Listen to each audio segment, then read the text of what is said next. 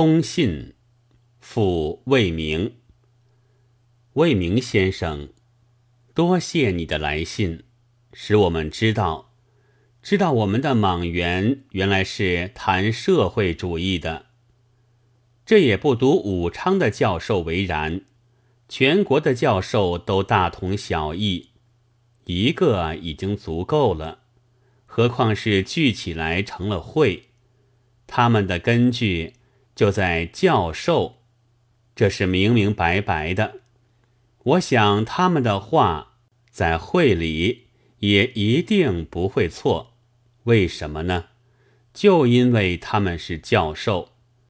我们的乡下评定是非，常是这样。赵太爷说对的。还会错吗？他田地就有二百亩。至于莽原，说起来实在惭愧。正如武昌的 C 先生来信所说，不过是些废话和大部分的文艺作品。我们倒也并非是看见“社会主义”四个字就吓得两眼朝天、口吐白沫，只是没有研究过。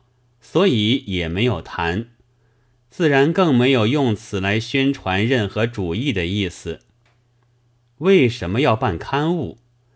一定是要宣传什么主义？为什么要宣传主义？一定是在得某国的钱。这一类的教授逻辑，在我们的心里还没有，所以请你尽可放心看去。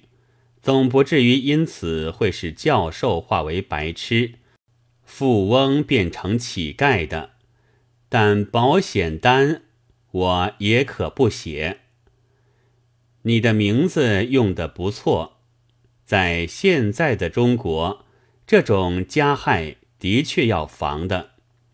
北京大学的一个学生因为投稿用了真名，已经被教授老爷谋害了。现代评论上有人发议论道：“假设我们把知识阶级完全打倒后一百年，世界成个什么世界呢？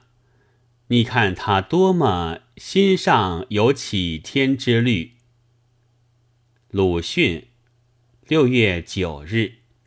顺便答复 C 先生，来信已到，也就将上面那些话。作为回答吧。